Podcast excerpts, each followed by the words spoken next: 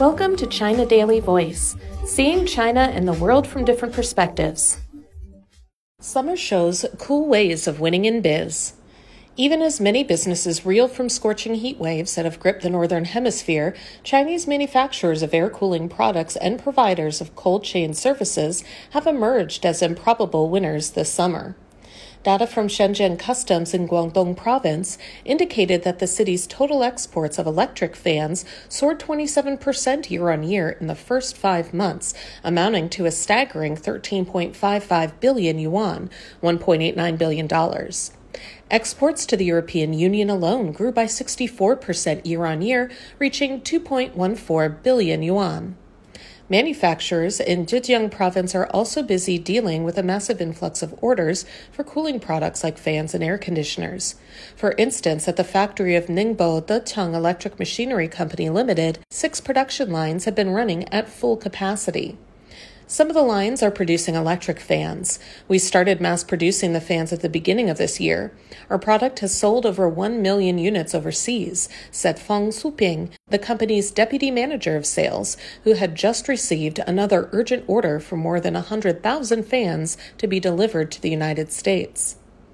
According to Fang, in the past, the fans were produced and delivered before June, but due to rising temperatures, orders from Europe, North America, and the Middle East have increased sharply this year. The production of fans has been mapped out until the end of August, while many customers are rushing to place urgent orders.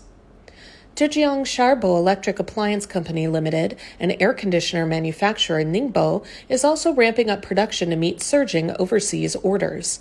Increasing demand for air conditioners has boosted exports. In the first half of this year, our exports were valued at $75 million, increasing 50% year on year, said Lu Wuxing, the company's vice general manager. It is not just appliances that are selling like hotcakes this summer, which also brings a windfall of fruits such as lychees and peaches. Freshly picked fruits have become popular on the back of effective cold chain logistics. Juicy peaches from Ningbo's Fenghua district are known for their sweet taste and were named one of China's geographical indications, a legal label for products that have come from a particular region. The popular peaches are a major source of income for farmers. With the arrival of summer, Jiangmi is currently hard at work in the Jiang's Peach Garden in Zhuangyanao village.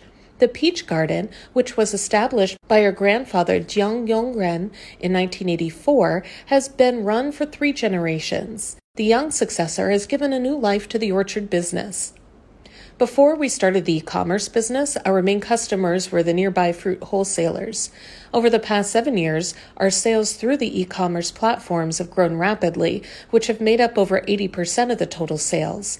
Our main clients are distributed in cities such as Beijing, Shanghai, Guangzhou, Shenzhen, and in Jiangsu and Zhejiang provinces, Jiang said. For peach farmers, rising temperatures are a curate's egg, Jiang explained. High temperatures often come with plenty of sunlight, which brings sweeter peaches, but they also make the fruits smaller. Perfect fruits could only be planted when there is a balance between sunlight and rainfall. Heat waves can also speed up the maturing and spoilage of the fruits after they are picked.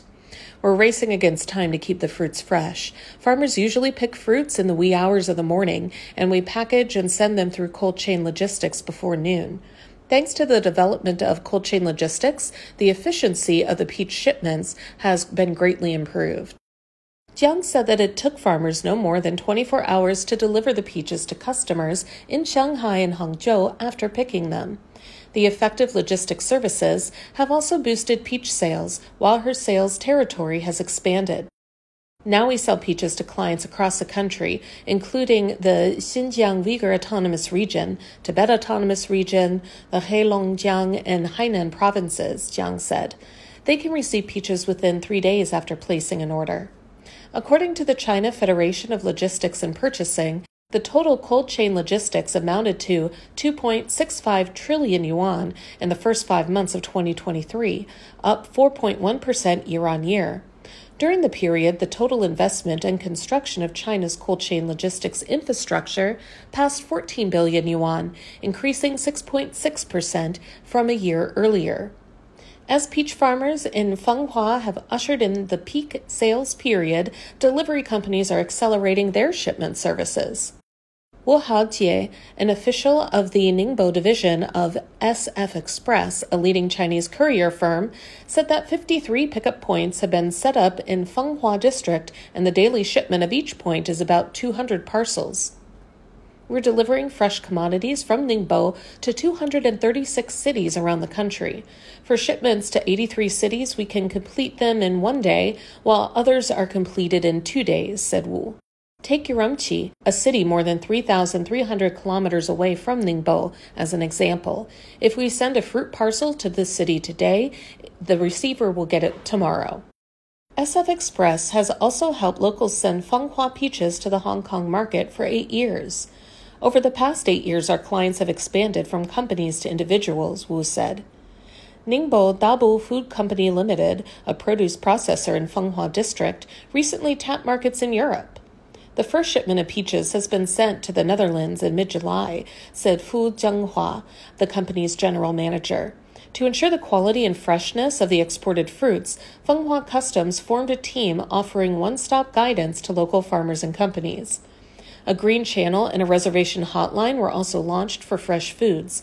The whole customs clearance process has been shortened by 20%, said Lin Yongmao, director of the local customs inspection department. Thanks to the smooth export operation, the company plans to export 100 boxes of peaches to Singapore. While Fenghua peaches are reaching overseas customers, a cold freight train carrying some 500 metric tons of durians and other fruits from Thailand arrived in Chongqing in southwest China in June.